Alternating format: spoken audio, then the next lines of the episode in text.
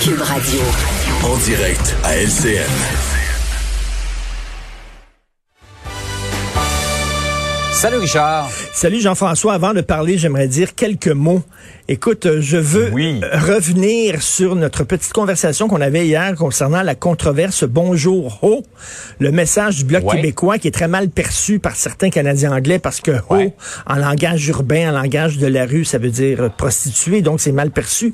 Euh, sur la chaîne HBO aux États-Unis, il y a une série qui nous raconte les aventures d'une famille vietnamienne. Et le titre, The House of Ho. Alors, parce que c'est le nom de famille de cette famille vietnamienne-là. Est-ce que ça veut Ouais, dire la ouais, ouais. maison de la prostitution? Non, c'est The House of Ho. Parce que c'est leur nom de famille. Voilà, c'est dit. Tu lâches pas le morceau. Dossier clos, donc. Oui. Revenons sur euh, la question de la ventilation dans nos écoles. Là, on apprend que le rapport sur la question est reporté en janvier. Il commence à être tard, là.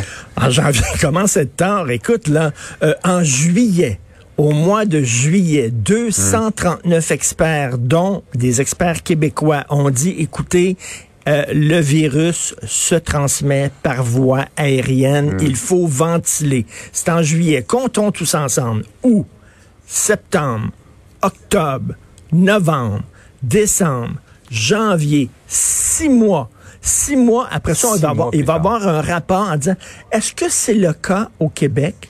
Est-ce qu'on devrait ventiler au Québec? Parce que vous savez, le virus se transporte dans l'air partout sur la planète, sauf au Québec. Sauf. Parce qu'au Québec, on est distinct. Les lois de la biologie et de la physique sont différentes. Si on est tellement différents des autres, c'est comme les gens, les pneumologues en France.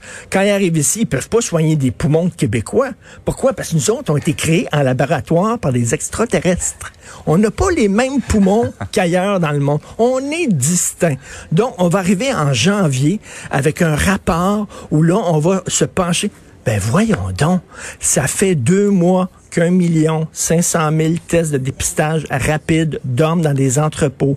On a attendu six mois pour la ventilation. On a attendu deux mois et demi pour acheter des masques. Hey, écoute, là, je sais pas, on dort vraiment au gaz, on dort sur la Switch. Donc, euh, en janvier, il y a des gens qui vont commencer à avoir été vaccinés. C'est incroyable. Le, temps qu'on fasse le constat, qu'on dise quelle décision il faut prendre, qu'on mette ça en place, euh, ça sera plus, euh, ça aura plus Ben sa ouais. raison d'être. Ma maison est en feu, ton, tu as un extincteur, là, tu veux me le passer, il me dit, attends une minute, est-ce que ton extincteur fonctionne dans ma maison? Je vais faire une étude pour voir. Pendant ce temps-là, ça flam les flammes. tu sais. Bon.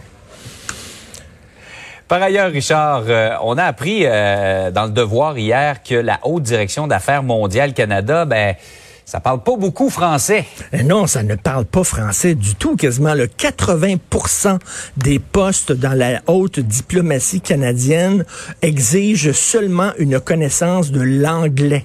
Donc, il y a très, très peu de gens, euh, de francophones dans la diplomatie canadienne. Pourtant, euh, dans le passé, il y en a eu. hein. On avait des ambassadeurs francophones qui venaient du Québec, il y avait des hauts fonctionnaires et tout ça. Et là, on dit que la diplomatie canadienne, c'est surtout in English only.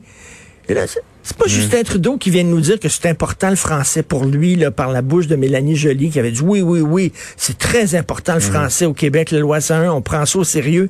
Et là, tu sais, quand on parle de racisme systémique, c'est pas une discrimination systémique, c'est-à-dire que si tu es un francophone unilingue, tu n'auras pas de poste. De, c'est de la discrimination systémique. Donc, tu sais, alors que tout le monde est en train de blâmer le Québec ces temps-ci, de pointer du doigt le Québec, est-ce qu'on peut regarder ce qui se fait à Ottawa un peu? Et euh, nous sommes, les francophones, victimes d'une certaine discrimination systémique dans la haute diplomatie canadienne. J'espère qu'on va y remédier. C'est ce qu'on semble dire.